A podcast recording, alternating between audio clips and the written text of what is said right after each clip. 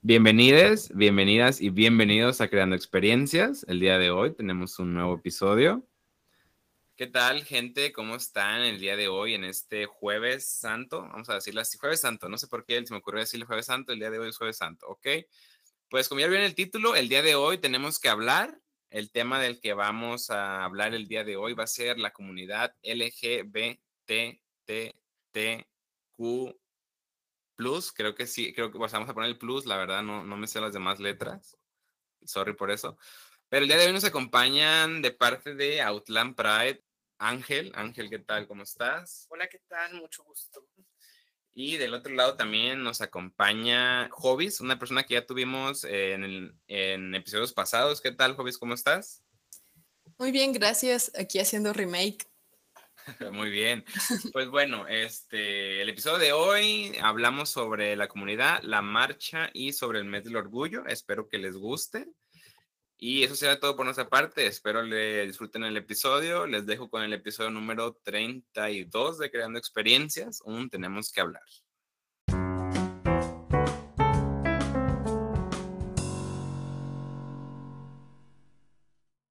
¿Qué tal? ¿Cómo están todos? Gente que nos está escuchando en este maravilloso jueves de Creando Experiencias. El día de hoy, como usted ya lo vio, tenemos que hablar y vamos a hablar de un tema, pues no sé usted cómo lo vea. Yo lo veo muy bien, yo lo veo bien normal.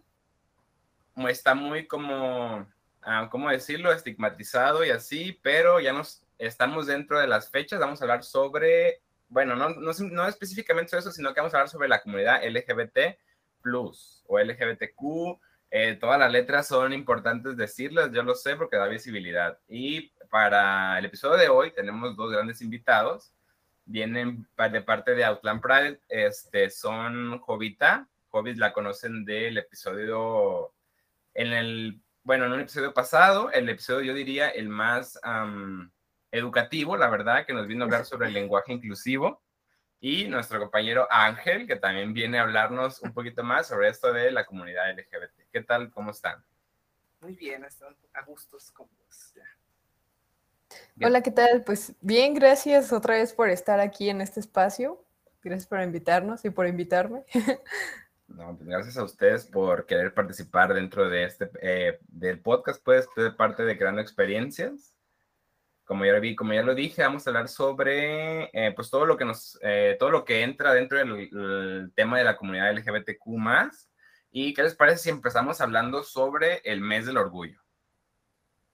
Parece perfecto. Muy bien. Ah, lo primero que quiero preguntar es, ¿qué es lo que más les gusta del mes del orgullo? No sé quién quiere conocer primero. si quieres respondo yo. Sí. Creo que lo que más me gusta a mí del mes del orgullo es de que por un mes sentirte más libre o cómodo contigo mismo. Bueno, porque a mí desde mi experiencia personal, a mí se me pasó eso. De que por un mes veía en las calles gente que decía, soy libre o me gusta ser así. Y me había visualizado en esas personas. Es decir, yo quiero ser así como esas personas. Y creo que todas las personas que vi en ese tiempo fueron inspiración para decir, salir del closet y decirle a las personas y decirle al mundo, así soy. Bien, bien. Está, está genial, ¿no? Porque también tú eres parte de como la nueva, de la nueva generación. Sí, podríamos, o sea, podríamos poner entre comillas, porque pues quizás a, nuestra generación o quizás a las personas de la comunidad de generaciones más arriba no les tocó como ver ese reflejo, ¿no? De, de decir el mes, que no, no sé desde cuándo existe realmente el mes del orgullo. Difícil, se más difícil no sé, no sé cuánto tiempo tenga que se, se escuche, o sea, que se sabe que junio es el mes del orgullo. La verdad, yo recuerdo que en la primaria, por ejemplo, no sabía que junio era el mes del orgullo, en la secundaria tampoco. Maybe en la prepa ya se escuchaba un poco, pero realmente no sé cuánto tiempo tenga siendo junio el mes del orgullo. Sí, pues básicamente ya estaba sacando cuentas y este año, justamente el 28 de junio, va a ser, se van a cumplir 53 años desde pues que fueron los disturbios de Stonewall, pues en Nueva York, pero aquí en Jalisco, este, me parece que la marcha de Guadalajara Pride es la más antigua y este año cumplieron los 40 años, o sea, es como, como dices, tienen muchos años, pero pues siempre ha sido como tema más de ciudades, vaya, este, así como dice Ángel, de que pues veíamos otras personas Y tal vez como nosotros que somos pues de municipios más pequeños, zonas hasta rurales inclusive, este, son como que temas muy alejados y siempre queremos solamente acreditárselos a zonas metropolitanas y decir, no, pues es que esos no hay aquí, y si hay aquí, pues siempre son como símbolos pues de burlarse, de esconderlos, etcétera. Entonces, pues para mí este año, ¿qué es lo que me gusta más? Pues tengo, ¿qué será? Como cuatro años que me he vuelto un poco más en el activismo. Este año yo siento, bueno, el año pasado creo que es como en el que más activa he estado, porque pues tenemos la colectiva y la verdad es que a mí me encanta, o sea, todo este año me he sentido como entre que presionada y súper feliz de que ahora es como que más. Y sobre todo, como dices, las nuevas generaciones, este, vemos personas como de 15, 14 años que ahí andan con sus banderas, este, están diciendo, soy bi, soy lesbiana, soy gay, este, soy una persona trans inclusive. Y es como que se siente tan bonito porque, pues a lo mejor gente más grande, como dicen, nos mencionan y dicen, ah, pues son solo etapas o niños que andan de moda, etcétera. Pero recordar más bien como cuando nosotros a nuestros, ahorita tenemos veintitantos, veintitrés, veintidós, este, y recordar cuando teníamos esos 15 años, lo perdidos y los asustados que estábamos, es como, no sé, bueno, para mí es como que un sentimiento así bien nostálgico de que, güey, yo hace unos 10 años estaba llorando en mi camita y ahorita hay niños de esa edad que es como que bien feliz. Y siento que todo ese cambio, aunque son 10 años, son mucho, también son como que hasta pocos. No sé cómo explicar esa parte.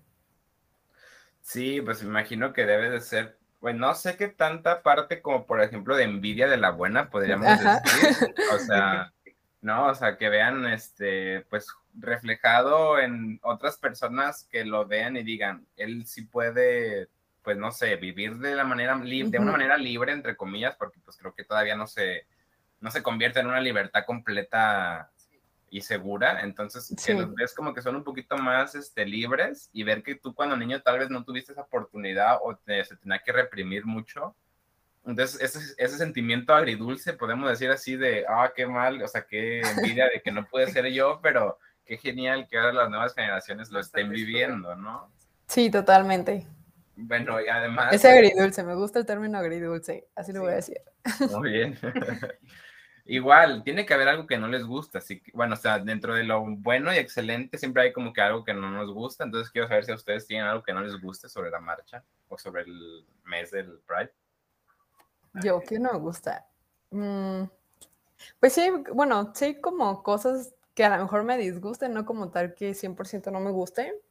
Y entre ellos, pues creo que es el tema que más adelante, pero entre ellos está mucho lo que es pink washing o el rainbow washing, que son pues de que las empresas se alían o las personas heteronormadas se alían, pero es como, esa es la única parte en la que realmente me disgusta de lo que es el Pride o las marchas, etcétera de que, pues realmente solamente, como decían, el mes de junio es cuando volteo, ay, acá están, hola, ¿qué tal? Me les voy a unir y el resto del año, este, pues lejos de que fuéramos como discriminadas como cualquier persona, entre comillas, es como de, se nota pues más hacia la, la distinción de la minoría a la que pertenecemos. Esa sería una parte y la otra es que se escuchan mucho las historias como pues de personas que no pueden salir a las marchas o de personas que a lo mejor este, ven tanta movilidad de la comunidad en redes, este, también en sus ciudades, etcétera, y quisieran ellas mismas este, salir a marchar, salir a gritar, igual con el mismo orgullo que los demás, y como que tener esa impotencia o a lo mejor como esa inseguridad de decirles a su familia, yo también quiero, y que las familias les digan, no, no vas a ir, o que les pongan como que esa traba, siento que también sería la parte en la que no me gusta mucho este mes, porque pues por un lado estamos nosotros acá gritando felices, también al mismo tiempo protestando, y está la otra contraparte de que todavía hay muchas personas que están en su casa, que ahora sí como pues las imágenes de los memes que nomás están viendo allí qué pasan los demás, este, pues todos colorides. Sí, o sea, como que el mes del orgullo saca como que muchas cosas a relucir, ¿no? O sea, es como que dices, bueno, como ya dijo eh, por un lado tenemos a las personas que pues ya son abiertamente parte de la comunidad y las que todavía se, se esconden un poco por el tema que, o sea, el tema que sea o el tema que ellos tengan, o sea, creo que no es obligación salir del closet en algún momento. No, Este, pero como que sí los priva de vivir un poquito la libertad que ven. Entonces también siento que parte del mes del orgullo se ve, o sea, se ve, se vive dentro de dos mundos. Se vive del, del mundo que está dentro del closet y del mundo que está fuera del closet, ¿no? Entonces también es, otra, es otro punto importante esto, ¿no? ¿Y tú, Ángel, algo que no, algo que te disguste de este mes? creo que concuerdo mucho con, con COVID, que dicen, hay dos mundos, y ahí está el mundo en donde disfrutamos, salimos a las calles y decimos, queremos igualdad, estamos se puede, luchando por ese respeto, y las personas que viven dentro del closet, que les toca escuchar comentarios homofóbicos o transfóbicos por parte de familiares, de que uno vive en el closet y pues uno es hetero, se puede decir, frente a la familia. Y en este mes es cuando más reluce la comunidad y luego la familia hace comentarios como que, ay, este, están perdiendo el tiempo anormados, ¿cómo se podría decir? Ah, este, comentarios. Comentarios como de que estamos mal o que como que estamos enfermos. Muy en contra. Muy en contra, sí, a mí me tocó vivir eso por parte de, este, de mi familia que estaban muy en contra de la comunidad y sí me dolió mucho de decir como que cómo están insultando a las personas si tienen un familiar así. Sí. Y aparte que también es como un, me imagino que para las personas es como una presión de participo, no participo, este, mi familia opina esto, mis amigos opinan esto, ¿qué hago? ¿Cómo me sí, muevo? Más cuando eres muy apegado a la familia, de decir cómo la familia que tanto quiero es, está haciendo eso sí es muy, este, es una balanza muy grande, pues. Sí, no, eh, tiene que, o sea, ya lo dije, ¿no? Dentro de, de cualquier cosa, así como que dos, la, la parte buena y la parte mala, ¿no? Y todo esto. Pero también, otra pregunta es como, ¿qué, es, ¿qué significa para la comunidad este mes? Para mí es una fiesta de humanidad. Es una gran fiesta de humanidad porque es una diversidad tan grande de personas y es eh, cualquier día que se haga una marcha es una fiesta grandísima en donde tú ves a cualquier persona totalmente diversa, que ninguna es igual y está celebrando eso. Lo que la sociedad ha, este, ha golpeado o ha este, alejado. Porque ya ahorita la sociedad, si eres diferente, te excluye. Y esas marchas o ese mes del Pride, de la, este, es, es como sentirte en casa, sentirte acogido por esas personas. Decir, somos diversos y nos amamos entre todos. Sí, entonces se vuelve un, este, ¿cómo decirlo? Una manera de sentirse, pues, bien con, o sea, como en familia, ¿no? O sea, digo, sentirse acogido, sentirse amado por ciertas personas es como, bueno, se, se escuchan mucho, se sabe también de muchas este, ocasiones en las cuales, pues, parte, o sea, miembros de la comunidad, pues, tuvieron, vivieron o fueron excluidos por su familia, entonces tal vez en el mes del orgullo encuentran, este, una familia nueva, ¿no? Sí. ¿Y tú, Jovis, para ti qué significa esto del mes de la comunidad? ¿O qué, se, o qué impacto tiene en ti el mes del orgullo, perdón? Sí, primero que nada, qué bonitas maneras de expresar lo que es el mes porque es a lo que iba de que, pues lo que significa este mes para todos es muy diferente, es muy personal, muy subjetivo, y de que a lo mejor sí podemos encontrar como términos en común, pero pues cada quien le va a encontrar un significado distinto. En mi caso, siento que es mucho lo del sentido de la pertenencia, porque sí hubo mucho tiempo en el que no, no me sentía perteneciente a quien se supone o a que se supone que yo debería de ser. Este, y cuando encontré como de esta gama ahora sí que de colores, de identidades, diversidades, etcétera, este, fue cuando ya ahora sí me sentí acogida por un grupo de personas, este, de que en, en este año que les estoy hablando, que fue como 2017, éramos como bien, bien poquitos, este, y que ahora en este año, pues cada vez veo más personas que dicen, ah, somos de identidades no binarias, este, pues no sé, siempre siento como ese sentido de pertenencia, como desde aquí soy. y pues al mismo tiempo, pues cada día este, autorreafirmo realmente quién soy, este, a dónde pertenezco. y sobre todo pues de que me siento orgullosa de ser yo y no tener que estar como cumpliendo con estereotipos o con identidades que no me pertenecen y sobre todo pues no sentirme fuera del lugar, vaya.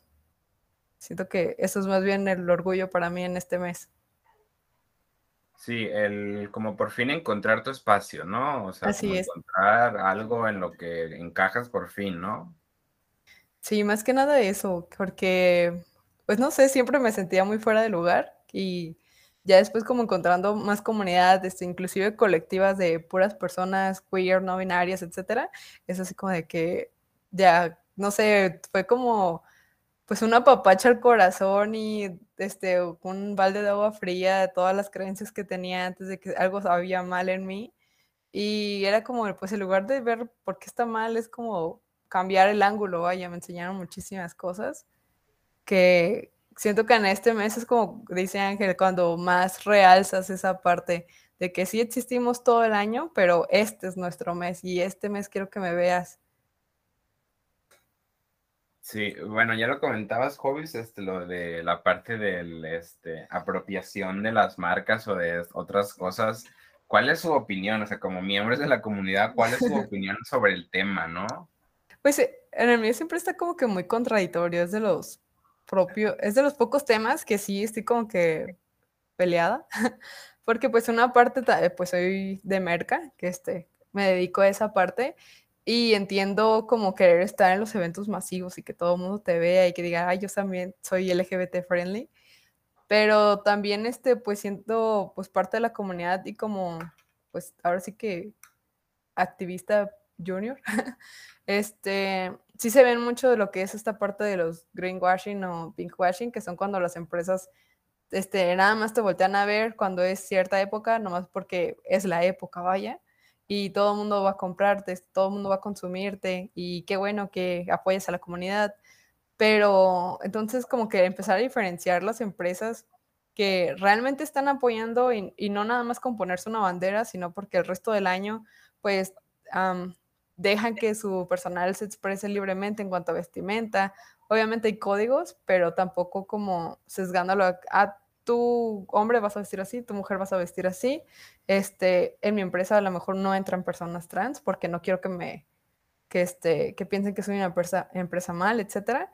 Entonces como que si hay varias que ni siquiera saben qué es el mes del Pride o este, o inclusive como identificar que existimos una gama diversa, sino más bien es como que igual solo encasillan, hay gays, lesbianas, punto este, y es como que esta parte que en la que siempre estoy como en mi lucha interna de, de saber de cómo diferenciar las empresas, de que a lo mejor a veces es muy difícil, pero igual siento que es trabajo de todo el año, como de que estar viendo, igual, pues yo sé que este, a veces prestamos em, espacios para estas empresas, pero pues igual, no sé, como a mí no me gusta tanto cargar marcas, vaya, pero pues sí entiendo como la necesidad de que estén allí presentes y aparte pues también apoyan económicamente, pero al mismo tiempo es como de que no, no es como un espacio para el capitalismo hasta un lado y así, siempre tener algo como que esa, esa pelea interna de si está bien o está mal o qué onda con eso. Sí, está bien, ¿no? O sea, como que, bueno, es opinión, una opinión debe ser respetada por ustedes porque son, pues, son, la, comunidad, ¿no? Entonces también no podemos decirle que está bien o que está mal. Tú, Ángel, ¿qué es lo que más, o sea, cuál es tu opinión acerca de esto? Siento que por parte, no muchas marcas, bueno, sí, casi toda la mayoría de las marcas utilizan solamente este mes para darse promoción. Y ya después del mes desaparecen. O ya regresan a su rutina diaria la siguiente campaña. Ajá, la siguiente campaña, lo que, lo que viene. Pero pues no debería ser así. O sea, deberían realmente apoyar o por lo menos estar presente y no es decirles, esté en diario, esté compartiendo, esté en diario, esté promocionando la comunidad. Pero sin embargo que se note que estén ahí, que no simplemente nos tomen este mes y ya. Y incluso este, hubo cierta este, parque de atracciones que de se me hizo muy hipócrita, que, que este mes andaba como de que viva la comunidad y todo eso. cuando tuvo cierto problema con la comunidad hace poquito. Y es, es eso lo que voy a hacer, que lo toman muy hipócritamente las marcas. No digo que todas, pero sí muchas. Y es lo que sí me molesta muchísimo. Sí, no, o sea, ya sabemos todos, ah, un saludo a Six Flags, ¿no? Patrocinan. yo, pero... yo iba a decir, no lo mencionemos porque a lo mejor nos cancelan, pero es la ventaja de ser chiquito. Sí, también, también por eso dije cierto parque de atracciones. Aquí no, este, no le debemos nada a Six Flags. Si nos quiere patrocinar, bienvenido, no pasa nada. También. Patrocínanos y limpiamos tu nombre. Sí, nos encargamos y lo, de eso. o sea, después lo limpiamos si quieres no, pero también yo quería preguntar que cuál creen que es como que el límite, ¿no? Porque, por ejemplo, ok, tenemos, hay empresas, si bien como este parque de atracciones, que de alguna manera sí actúa, o sea, completamente de manera hipócrita, pero también siento que hay otras que sí como que no, no podemos o no pueden, este, como nomás irse a la defensiva y decir que no participen, ¿no? Como que tienen, como no sé, Jovis, tú cómo ves por parte de la mercadología, si crees que siempre es un, pues un mero hecho capitalista o si de verdad realmente crees que hay marcas las cuales quieran acercarse con, buen, con buenas intenciones. Sí, claro. Pues sinceramente yo sí espero que las marcas que se acercan, ya sea por voluntad propia, más que porque yo fui a buscarte, este, pues sé que son empresas pues socialmente responsables y aparte también pues quieren incluir como ¿cómo se llama? Como este ambiente empresarial, inclusivo y, de respeto. Este, de hecho, hoy nos, nos llegó una invitación de una empresa que, de allí, de Outland, que quería participar y que tenía semanas buscándonos y yo así como de, ¿cómo que semanas? Este, pero se sintió como que bien de que nosotros no buscamos como a la empresa como tal, de hecho, este, el apoyo que hemos tenido, pues más que nada son de empresas chiquitas, de que pues sabemos y las buscamos porque sabemos que son pues personas que sí están comprometidas con la colectiva, etcétera, o también con la misma comunidad. Y como el hecho de que una empresa grande, porque es grande, nos buscara y, este, y que inclusive tienen semanas como haciendo la convocatoria para que vayan a la marcha. Y es como, de eso no lo sabíamos. Y en nuestro caso nos gustó mucho, como pues esa parte en la que dices de, de que no hay ningún post en sus redes ni nada que estén así como que apoyando al Pride vaya, pero internamente lo hicieron. O sea, es como nos da a entender que no, no lo hago para que me vean eh, las personas externas a mi empresa, pero sí lo hago para que dentro de mi empresa quienes trabajan conmigo se sientan seguras y se sientan como pues libres de este mes también ir a apoyar a las marchas, porque pues también hay empresas, sabemos que no puedes como apoyar ciertas ideologías, etcétera, porque pues no, no está permitido. No está permitido. Ajá, y como darles esta libertad, no solo como de inscribirse, sino yo como empresa te voy a este, ofrecer la información porque a lo mejor no sabías, nuestra página es chiquita, este, y el hecho de ya estar como yéndonos más a lo empresarial y estar presentes, no sé, para mí dije, ay, este, qué bonito que también de cierta manera me callen y me digan, no todas las empresas hacemos este, el lavado para el capitalismo, sino también nos interesa. Y eso es como con lo que me quedo, de que sí quiero creer que hay empresas que lo hacen porque pues también igual tienen más poder este, dentro de la sociedad y es como de que sí, sí, sí podemos entre todos. Sí, pues, o sea, yo, yo, también quería ver esa parte porque, por ejemplo, sí me ha, tocado, o sea, me ha tocado mucho bombardeo por parte de redes sociales de empresas o inclusive, por ejemplo, escuelas o cosas así que de alguna manera adoptan este, pues esto del orgullo. Y fíjate que apenas ahorita, o sea, ahorita se me ocurrió eso, de que si creen que, o sea, cómo lo ve la comunidad, de que si hay maneras de que alguien se acerque a la comunidad, por así decirlo, con buena fe y que no simplemente quiera llamar la atención o ponerse dentro del foco del mainstream. Entonces, sí está, está chido eso, así se entiende la parte, como la parte negativa de todo esto y se escucha mucho, pero también siento que podemos darle como también visibilidad a las marcas que quieren acercarse de buena fe, ¿no? Sí, claro. De hecho, también por eso este año hicimos, pues, obviamente todo el mundo quiere una marcha y al final este un evento. Sí tratamos de hacer un evento porque también lo queremos, o sea, queremos marchar y queremos divertirnos. Pero pues también estábamos como en esta parte de que uh, Outland, el Grullo, la región, etcétera, este, pues apenas estamos trayendo como esas marchas, entonces queremos centralizar muy, bueno, sí, centralizar de cierta manera que no somos un desfile, porque a lo mejor pues también nos falta educación e información en estas partes de lo que es la lucha de la comunidad, pero es como, pues primero vamos fortaleciendo bien las marchas de las personas que estamos protestando y también pues los ideales por los cuales estamos este, presentándonos los días de hoy. Y igual si las empresas quieren venir con nosotros, quieren participar, se les va a dejar, este, igual otras personas, pero pues conscientes de por qué nos estamos parando, por qué estamos marchando. Y a lo mejor en unos años más, ahora sí abrir convocatorias para hacer este, pues eventos culturales, este, demás, música, bailes, etcétera. Pero es como ya trayendo, pues ahora sí que un cimiento de dónde está surgiendo Outland Pride.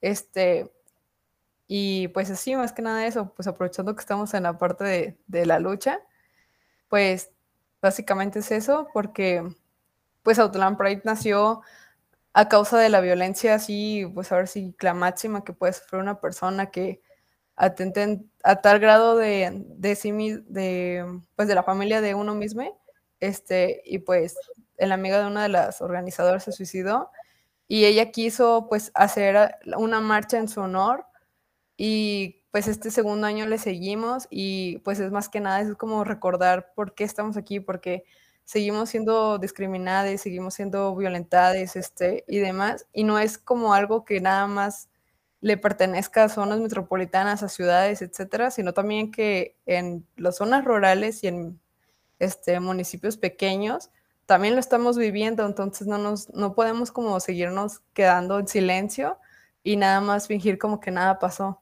Y más que nada como es esta parte. También por eso como, pues hasta el momento no estamos dejando como que se meta pues tanto así que formen como parte del desfile, porque pues sí hay mucha gente que piensa que somos un desfile, pero pues no somos un desfile, es una marcha que obviamente sí se va a divertir, sí nos vamos este, a expresar de la manera en que más a gusto nos sintamos, pero pues también recordando por qué estamos aquí. No, o sea, estaba bien. Fíjate que o sea, también ya me aclaraste unas dudas. O sea, yo sí, lo fundía un poquito como desfile. O sea, sí lo veía. O sea, no, realmente no, sé la definición de desfile ni sé la definición de marcha. O sea, realmente nunca me a investigar las diferencias, ¿no? Así. Pero yo me imaginaba que, o sea, que ah, podía ser un desfile, pero con, con causa, ¿no? Yo eso es lo que pensaba antes de la marcha del orgullo.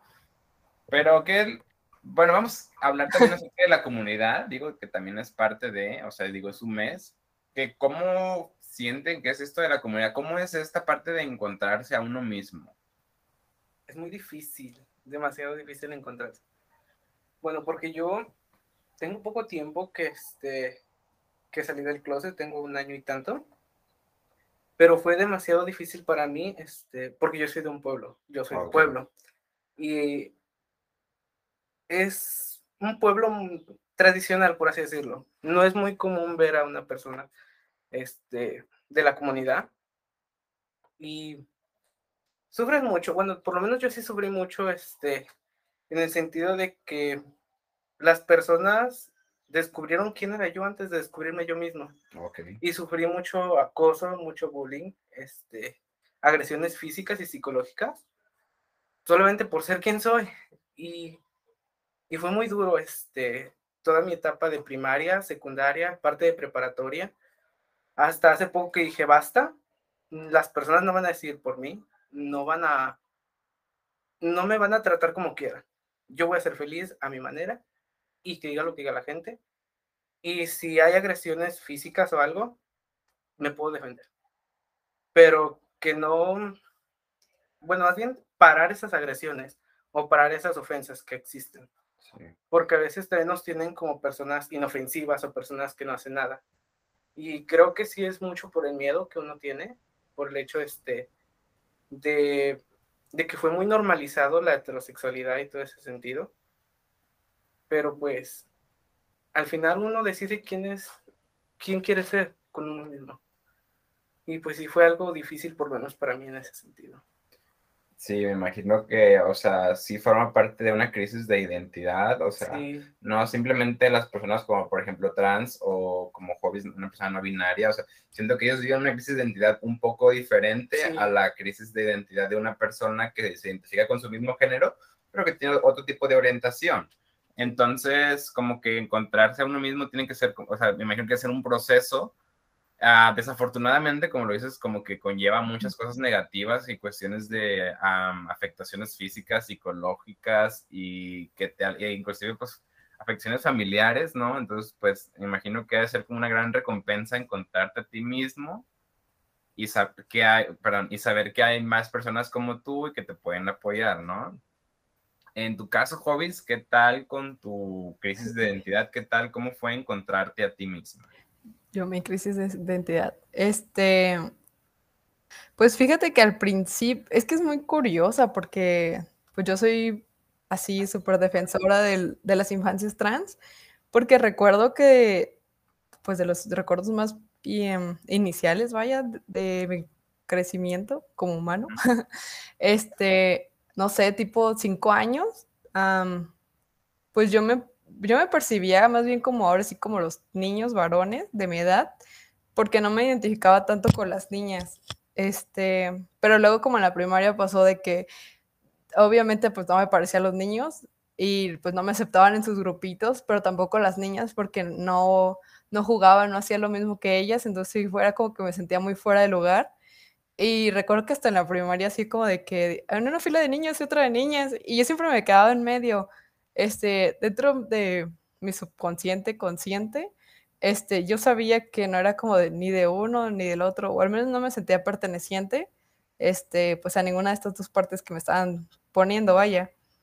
Y ya después, este, pues a diferencia de, de Ángel, vayan, en este caso, pues realmente nunca sufrí como, pues, algún acto violento por, por verme diferente a las niñas o a los niños, este, al contrario, a las niñas les gustaba y para mí era como que, no raro porque también desde siempre pues sabía que me gustaban pues todas las personas, bueno, podían llegar a traer, este, y así, pero después fui creciendo y como en la secundaria y prepa, fue así como cuando entré mucho en crisis, en que ya pues me estaba empezando a desarrollar con un cuerpo femenino y a mí no me gustaba y siempre trataba de ocultarlo, este, y me empezaba a informar, pero más que informar era, era mal informarme y este, y así, entonces yo empecé como que mucho con esta parte de que al mismo tiempo no me daba cuenta que tenía muchas personas a mi alrededor que inconscientemente las estaba como inspirando a salir de, su closet.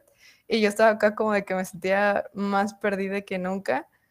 Y realmente pues no, no sabía cómo explicarlo y hasta la fecha pues no me doy a entender muy bien la sensación que es. Prácticamente es como que te vas ahogando, pero al mismo tiempo encuentras como comunidades chiquitas que, te, que se parecen a ti, porque yo en ese tiempo pues creía que era un chico trans este, y entonces toda la información que yo agarraba, pues era a eso, hacer la transición. Y yo me asustaba mucho porque era como de que no, todos dicen que tienes que hacerla rápido porque si no tu cuerpo no va, no va a parecer al de un hombre cisgénero. Y yo era como que bien preocupada porque iba creciendo y yo no, no me va a parecer. Y otra vez era como que con esta idea de cómo debe ser también hasta un chico trans, o sea, seguir todo el estereotipo, vaya. Y así, y este, y me acuerdo que también inclusive con mi pareja, pues desde entonces, era como, pues la pelea constante de que quiero decirlo, pero no puedo decirlo, porque es como que no, pues hasta cierto punto hasta yo sentí que enfadaba estar hablando tanto de eso, pero en realidad es porque lo necesitaba, necesitaba que alguien y un círculo cercano me escuchara y me entendiera, pero no fue como hasta la universidad, este, que dejé el tema así por la paz, pero luego volvió. Y es como dices, la crisis de identidad me volvió. Y fue cuando entré al voluntariado de Guadalajara Pride y ahí te daban pláticas y un montón de cosas y fue cuando una, este, una de las organizadoras este, pues dijo que era una persona queer y se describió y dijo como de, yo siento eso. Soy eso, ¿no? Ajá, yo soy eso. Aunque ella dijo que era una persona queer, pero eh, ya, luego yo busqué y dije a personas no binarias. Y fue como cuando al fin encontré mi espacio, era como, pues sí, porque ciertamente no, no soy como un chico trans, este, en el binarismo, vaya, porque pues también las personas no binarias entramos bajo el paraguas de, la, de las personas trans, pero estamos fuera de lo que estamos acostumbrados de que es un hombre y una mujer. Entonces, este, fue como que ahí se acabó un poco mi crisis de, de identidad y fue más bien ahora sí como el resurgimiento de encontrar quién era, pero ahora sí siendo como más amable conmigo. Y pues siento que fue esa parte. Siento que ahora sí la violencia más bien me la impartí yo porque no, yo siempre que, quería que encajar en un punto y así no tanto como que otras personas me dijeran, porque al contrario, a la gente le gustaba como que me viera diferente, porque era como el amigo diferente que tienes y así. Ajá, pero pues sí, y ya después pues cuando fue como, pues ahora sí que aceptar y empezar como a hablar más del tema, fue cuando me di cuenta que específicamente pues a muchas mujeres que me rodeaban, fue cuando se empezaron a abrir y salir este, pues de sus closets, por así decirlo, o comentarles a sus familias cómo se sentían y siempre es como de que, güey, es que tú me inspiraste y yo así como, yo no hice nada, solo llorar porque no sabía quién era. Solo estaba existiendo. sí, y este, y los demás como... Ajá, y ya las demás así como de que, no, tú me inspiraste un montón de cosas y yo, no, creo que, creo que fue un poco de todo.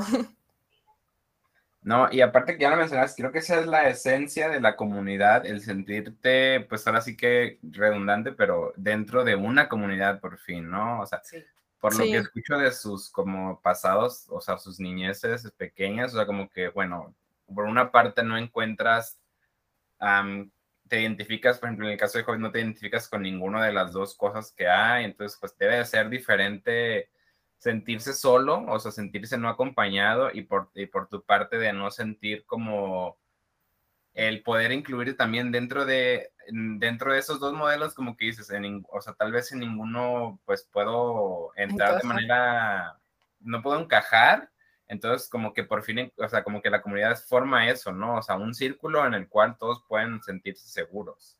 Sí, sí, porque fue muy difícil, pues y encontrar también un espejo, ¿no? O sea, como es hobbies, este, escuchar a otras personas y como ver decir, soy ese soy yo, o sea, como que dices, sí, ¿no? O sea, sí, a uno mismo. O hasta si no eres como hasta parecido, vaya, es como, ah, mira, porque también eso es lo que iba, de hecho no lo dije, pero también se me vino a la mente de esta parte de qué no te gusta del mes del orgullo y una de las cosas que no me gustan, que también recientemente me di cuenta, este, fue que cuando hablamos del orgullo solo lo decimos gay, lesbiana y si acaso bisexual o trans, pero no le damos el espacio a los demás aspectos que estamos también aquí presentes. Y este y, eso es como que lo que en este año dije, eso va a ser mi, mi meta, estar hablando de los demás y no solamente como de que todo el mundo habla, todo el mundo conoce, porque a lo mejor este hay una persona mm, de una minoría todavía es más, chiquita, ajá, y que es como de que no, pues tampoco encajo en, este, entonces digo, acojo nuevamente como un poco la tristeza y la soledad que en aquel tiempo sentí y dije, voy a empezar como a abrir estos espacios donde se necesiten, vaya.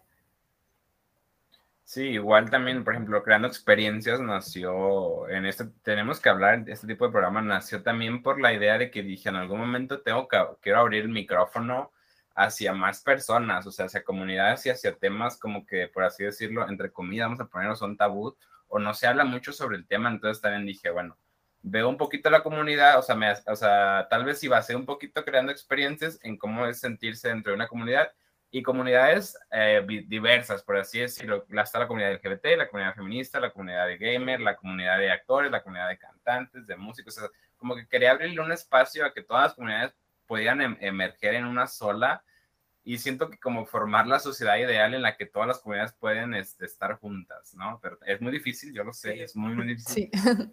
una tarea este, titánica para lograrla, pero pues poco a poco vamos, o sea, como que abriendo otros espacios, otros canales de difusión que tal vez antes no tenían. Ya lo mencionábamos al principio, que tal vez, que antes no conocemos como que la parte de las marchas y todo eso, quedan muy censuradas y como que por fin tienen un canal o encontrar un canal en el cual puedan expresarse de manera libre o puedan expresar sus ideas y sean escuchados y también sean sobre todo valoradas, pues también como que debe de ser algo bueno y algo nuevo. Entonces también, como ya lo hablamos de las, de las cosas buenas y malas de la, del mes del orgullo, ¿Hay algo que no les guste sobre la comunidad? ¿O hay algo que no les guste de la comunidad? A mí lo que no me gusta de la comunidad es que existe la violencia fuera de la comunidad, pero también dentro de la comunidad. Okay. No, no estoy diciendo que toda la comunidad es como que... Es violenta. Ah, es violenta, pero siempre existe esa violencia dentro de ella. En mi caso, este, no conmigo, pero sí tengo amistades que son un poco más afeminados, se podría decir.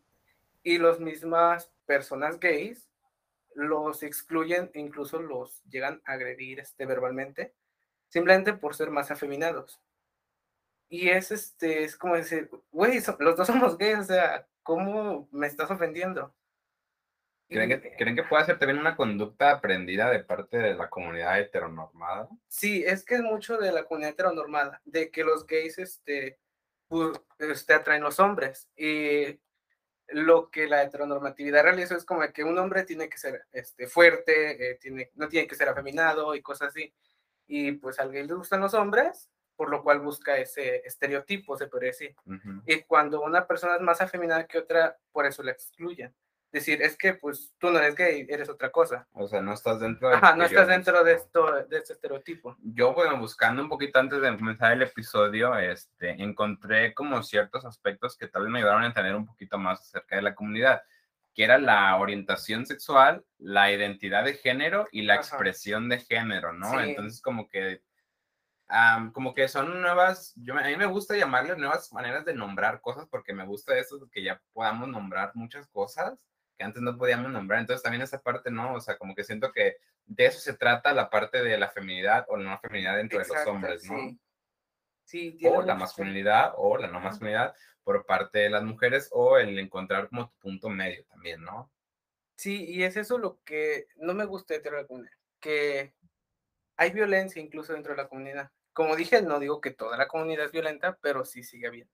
Sí, o sea, pues funciona igual un poquito más como la, eh, como por ejemplo, no, no toda la comunidad hetero es mala onda, o es también, pero también pasa, desafortunadamente también pasa en la comunidad LGBT. Sí. ¿Y tú, Joyce, algo que no te guste de tu comunidad? Yo, mm, a mí creo, creo que no me gusta son los estereotipos nuevamente que eso, porque fue con que algo que sí me encontré cara a cara este, toda esa parte de encontrarme, que pues cuando vas creciendo y no conoces, pues te vas ahora sí como al otro extremo o a lo que los medios y redes te, te dan.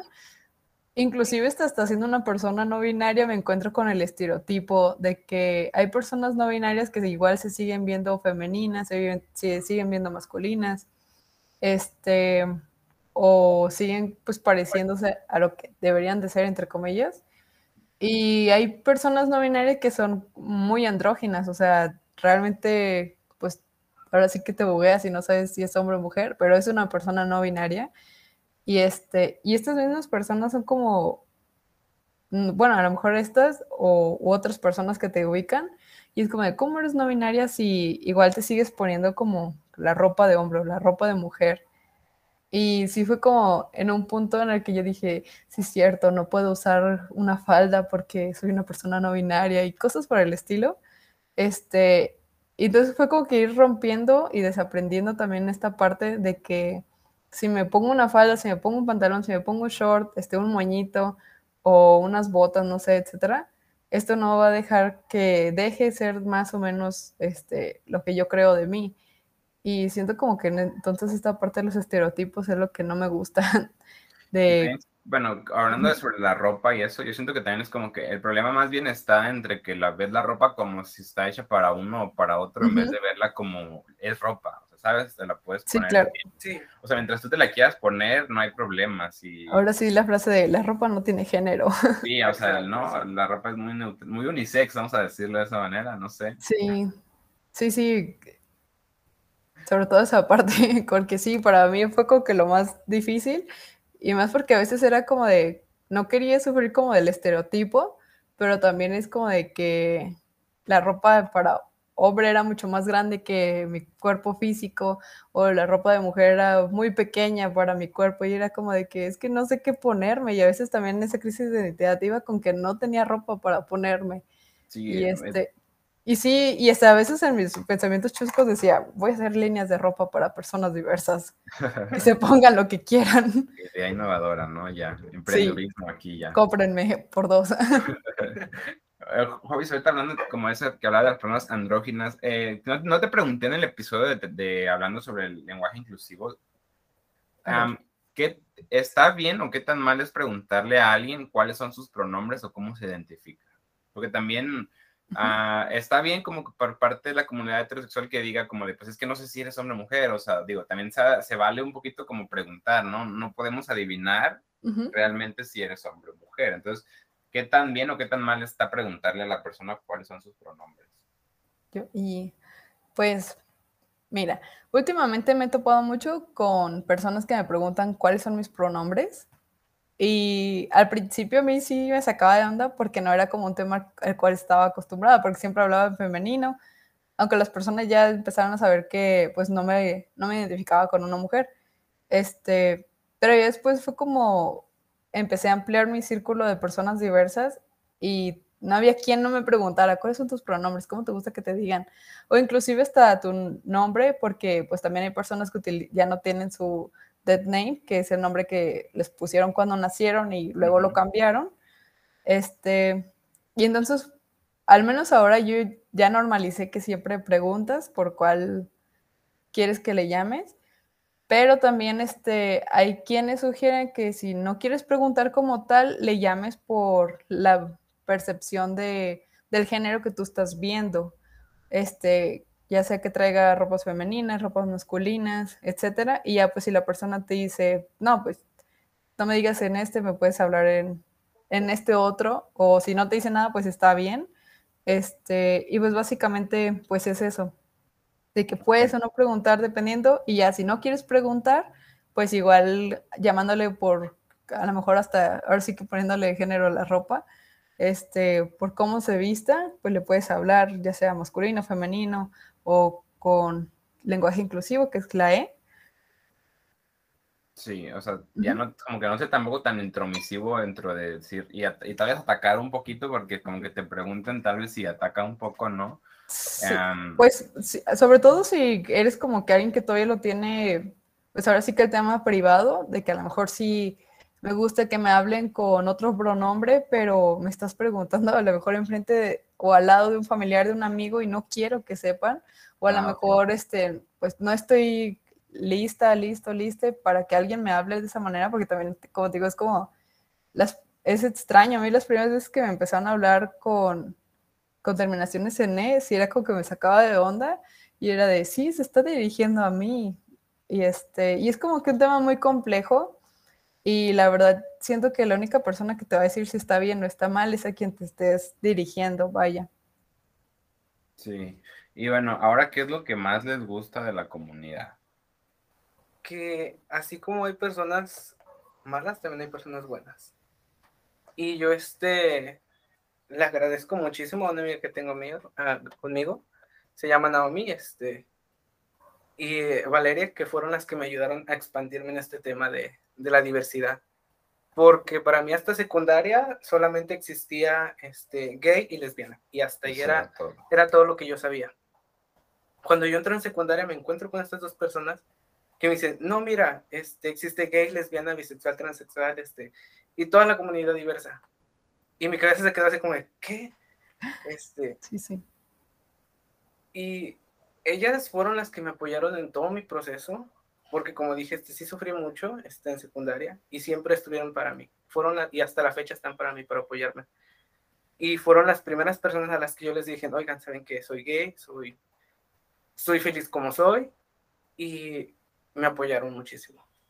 Y yo sé que como ellas, hay muchísimas más personas en la comunidad y todos necesitamos una Naomi y una Valeria que nos apoyen muchísimo.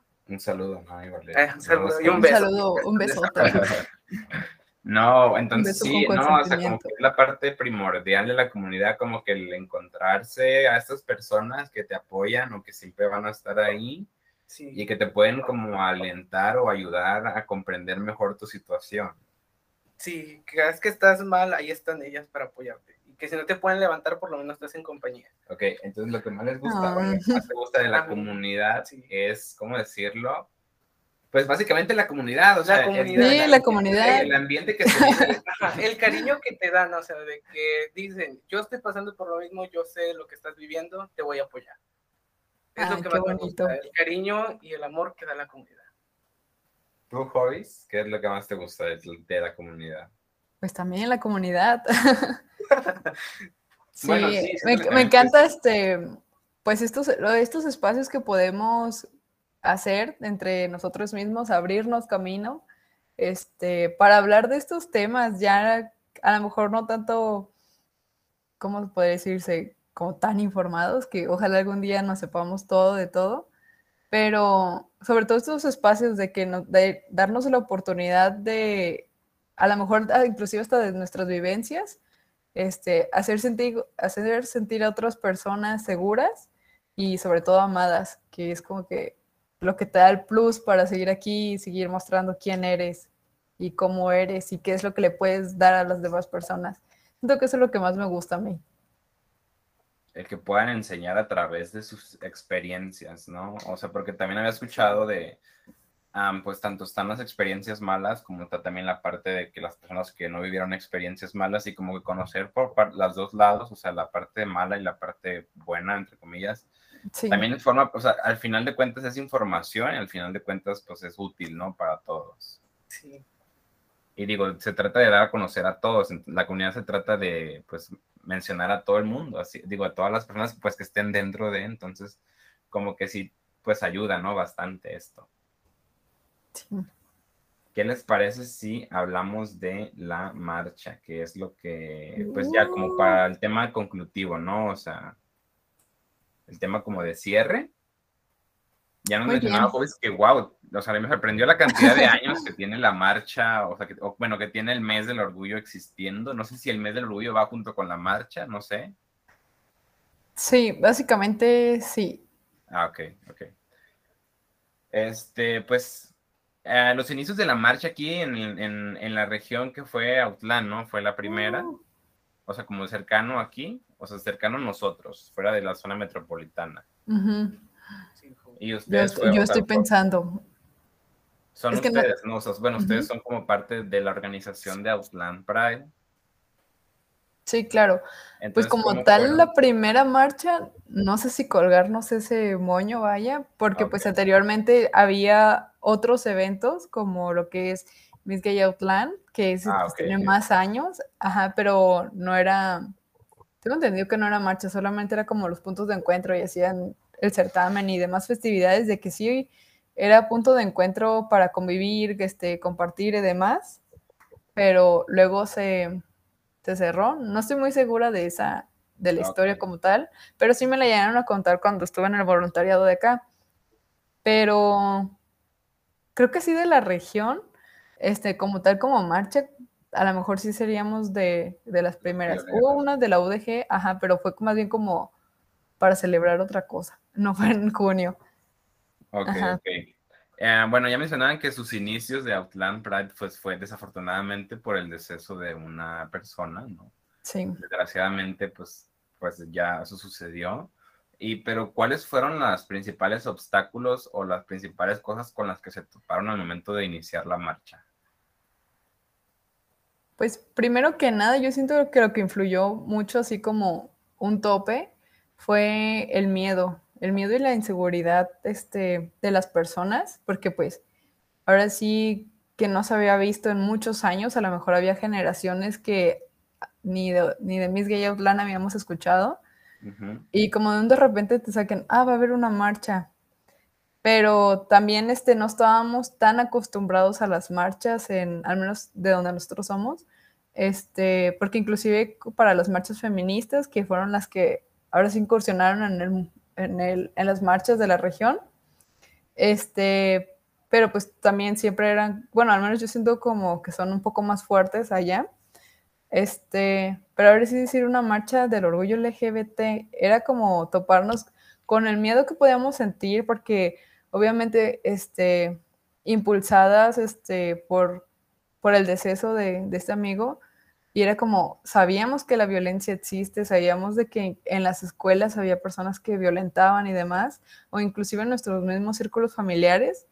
Entonces era como una parte del miedo de que si marchábamos, este, que alguien nos ofendiera, o este, o inclusive en la calle saltar un grito ofensivo, y nosotros era como, si lo escuchamos, este, no vamos a decir nada porque no vamos a responder con violencia pero también al mismo tiempo era de, estaba esta parte de, ¿por qué no le voy a gritar nada si me está gritando?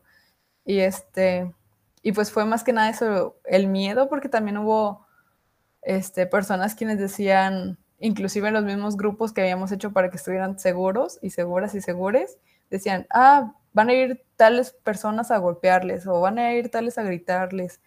Y entonces, pues muchos eran como, no, no voy a ir porque a lo mejor sí van y me hacen algo o a lo mejor mi familia me ve y este, ya no me quiere hablar, me regañan.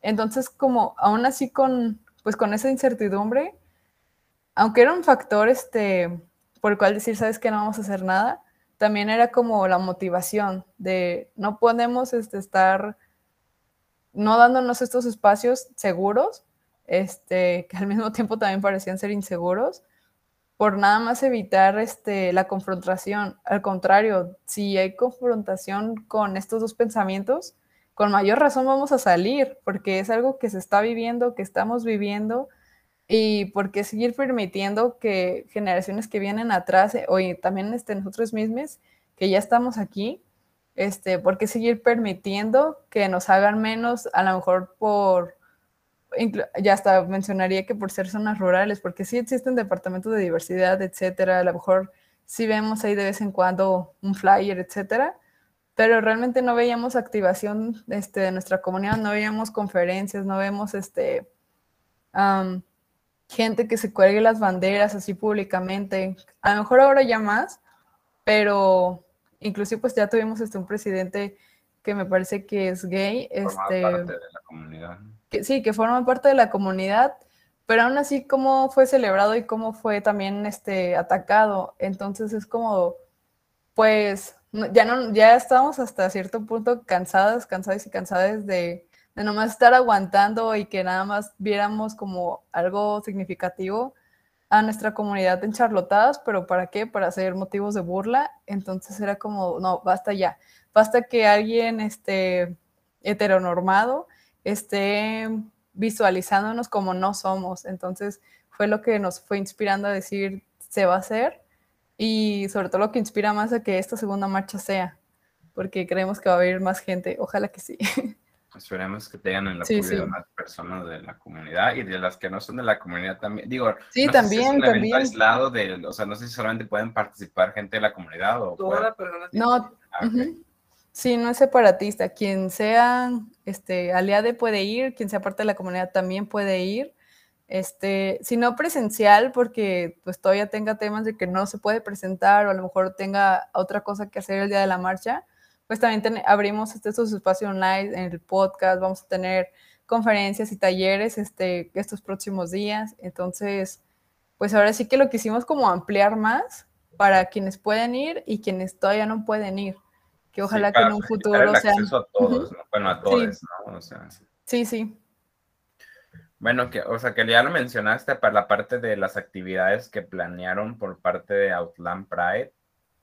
pero antes de eso, ¿qué, qué aprendieron con esto de la marcha? Con, van, van, van hecho una sola marcha, ¿no? Este, los dos han participado en una marcha, la marcha de aquí, o sea, la que se celebra aquí en la región. Yo es primer año esta marcha. Ah, tú es tu primer. Ok, entonces, ¿cuáles son tus expectativas de la marcha? Yo, ay. no, está bien. Están hasta el top. a, ver. sácalas. Para darnos una idea. Sí, a ver dónde está la barrita. Va a estar muy alta ahorita. La vamos a pensar. Mis expectativas hasta ahorita es sentirme cómodo y creo que es lo más. O sea, no me importa si hay que los grandes carros ah. alegóricos, o no me importa que si hay muchísima gente. Lo que yo quiero es, sentir un espacio en el que yo me sienta cómodo. Okay. No importa si, no, si van 10 personas, 5 personas, pero que con esas 5 personas estemos cómodos. creo que esa es mi expectativa que yo tengo. Que yo, ah, vas a ver que sí. Vas a encontrar una, que, que, piensas que la marcha va a ser una zona segura para ti. Sí, que va a ser segura. Tú, Joves, bueno, ya, ya, estuviste en marchas. Eh, ¿Qué es lo que has aprendido de las marchas? Hay un montón de cosas, pero sí, principalmente eso que dice Ángel, que son un espacio donde te sientes seguro, segura, segura, libre de mostrarte quién eres, este, y sobre todo también mostrar con la vestimenta, este, y tus banderas y los colores que te representan, y pues sobre todo esta parte de sentir pertenencia. Yo siento que la seguridad que uno siente dentro de las marchas es porque estás sintiendo pertenencia, que estás en tu casa, que, este, que ahora sí, a donde sea que voltees, este, todos se sienten como tú, que están a gusto, que están felices, este, pero que al mismo tiempo pues sabemos que hay mucho todavía por lo que estar marchando y, y pues más que nada eso, también este, pues mi expectativa es tal cual la que dice que de todas maneras me siga sintiendo segura en los espacios, este, compartiendo con mis amigas, con mis compañeras, también con las nuevas personas que se unen al voluntariado. Y, este, y es eso, o sea, yo siento como que bien bonito que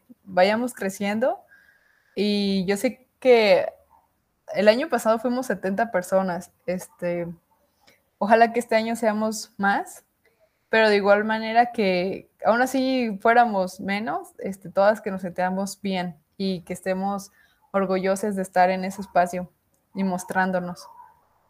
Muy bien, este, creo pues ojalá, les digo, les deseo la mejor de la suerte en esta segunda marcha de la visibilidad. Y que no nos llueva.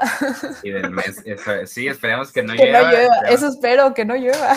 Señor Claro, por favor, no nos traigas, no les traigas lluvia ese día.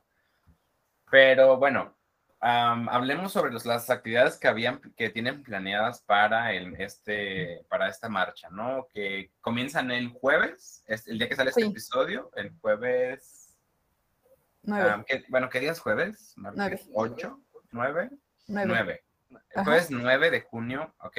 ¿Cuáles son las actividades que tienen para el jueves? Yo, sencillitas pero bonitas. Tenemos conferencias online con activistas y también con personas voluntarias de este año.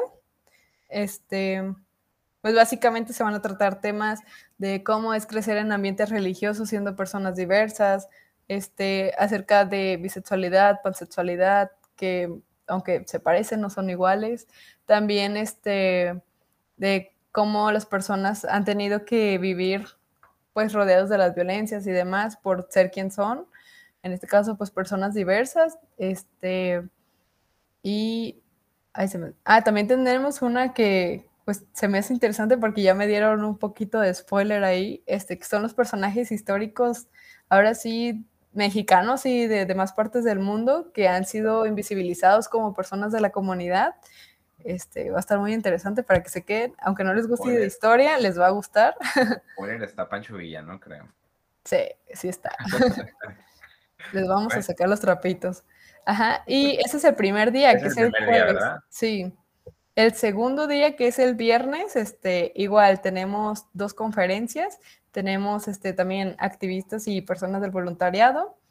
Vamos a tocar el tema de feminismo y la diversidad sexual. También este, viene otra, otra conferencia de pansexualidad. Y finalmente vamos a tener una, una conferencia, no, perdón, un taller este, para utilizar redes sociales, este, siendo persona con discapacidad visual o auditiva, también va a estar muy bueno. Y pues a este taller se pueden unir dentro de la sala, este, o también por mismo Facebook Live, van a poder este, estar participando. Y pues igual la entrada ahora sí que es libre. Cualquier persona que quiera participar en las conferencias o en el taller pueden hacerlo. Y pues nada, van a ser de las 6 de la tarde a las 9 de la noche para que abran la agenda. A través de la página de Facebook de Outland Pride, ¿verdad? Entonces los, pueden, encontrar en Facebook como Outland Pride. Ajá, Outland Pride oficial. Muy bien, esperemos que les vaya bien las conferencias. Plot twist, este, me invitaron, o sea, voy a, formar parte, vamos, voy a, voy a formar parte, este, audiencia de Creando Experiencias, también nos van a escuchar ahí, vamos a formar parte, vamos a hacer, este, pues el presentador, vamos a estar ahí presentando los uh. temas y las conferencias. Espero que les vaya bien, espero que lo, Espero que tengamos una buena audiencia, la verdad. Y sobre todo la, la, invitación a la marcha, que cuándo es este, la marcha en Outland. La marcha va a ser el domingo. El domingo, de... Este domingo. 12 de junio. 12, sí, 9, sí, 12 de 12 junio. De junio. Este domingo 12 de junio los esperamos a todos en la Alameda Municipal. De Outland. De Outland. ¿En el horario? ¿Qué horario? En el horario de 5 y media, si no me equivoco. ¿De la tarde? Sí, de la tarde. Ok, 5 y media, de ahí el recorrido más o menos por donde va a ser. Ay, las calles te las debo ahorita porque son un montón. Ah, este, pues, pues largo, este, actividades que piensan, este, puedes, puedes decir con lo que tú quieras, puedes llevar lo que tú quieras. Sí, con lo que tú te sientas cómodo, con eso tú. Ok, este, pues bueno, este. Es un espacio libre y seguro, este, puedes ir vestido como tú De nuevo, entonces, bueno, las personas ya van a participar en la marcha de Outland de este año domingo 12 de junio en la Alameda Municipal de Autlán, Navarro, Jalisco, a partir de las 5 y media de la tarde. Pueden llevar lo que ustedes quieran, este, pueden expresarse como ustedes gusten, amigues. Lo pues que quieran. Yo, nomás eh. lleven ropa, porque a lo mejor no censuran. Sí, eso sí, es cierto, sí, también. Pueden llevarse lo que quieran, nomás que sea ropa. Dentro de los este... Sí, porque va a ser... por la ley, o sea, también, ¿no? Sí, por favor, porque sí, sí van a ir, sí nos acompañan este, menores, y cuando digo menores son infantes, ajá, son infantes, entonces sí, sí lleven ropa, por favor. Bueno, pues... Yo, sé que de repente hay quien se va acá, este, ¿cómo se dice? Con sus... Ay, pues ustedes saben cómo se van a las marchas. Pero no, amigues, sí lleven, sí lleven ropa. Un topcito y un calzón, aunque pues sea. cómodos, pero por favor, este, acorde a, a que todavía somos una, un pueblito también, la verdad. También no, no, no, nos espanten el público. Tenemos poquita audiencia, entonces, pues, bien, ¿verdad? Hay, hay, que tratar de conservarla. Pues bueno, muchísimas gracias por estar aquí. Me, gracias por haber elegido Creando Experiencias como un espacio por el cual pudieran hablar y expresarse. Muchísimas gracias, Ángel. Muchísimas gracias, Hobbies. ¿Algo que quieran, con lo que quieran cerrar? No, pues al contrario, gracias por la invitación, el espacio que se nos brindó para poder hablar este, a la página de Outland Pride, también este, por haberme invitado también este año a, a ser parte. Ah, y ustedes, muchísimas gracias por, pues más que nada el apoyo, el espacio también y, la disponibilidad, porque yo sé que también a veces estar como viéndonos o yendo para acá y todo, pues rompe parte de nuestras rutinas, a lo mejor tiempos que no teníamos destinados, pero de verdad que de corazón les agradezco que estén aquí y nos den el espacio para hablar y hablar y hablar y también sobre todo para estar visibilizando a esta comunidad bonita que pertenecemos. Pues muchísimas gracias a todos. Eh, hemos terminado. Esto fue Tenemos que hablar. Nos vemos la próxima semana con un nuevo episodio. No olviden la marcha el domingo. Y eso será todo. Muchas gracias. Los quiero. Bye. Bye.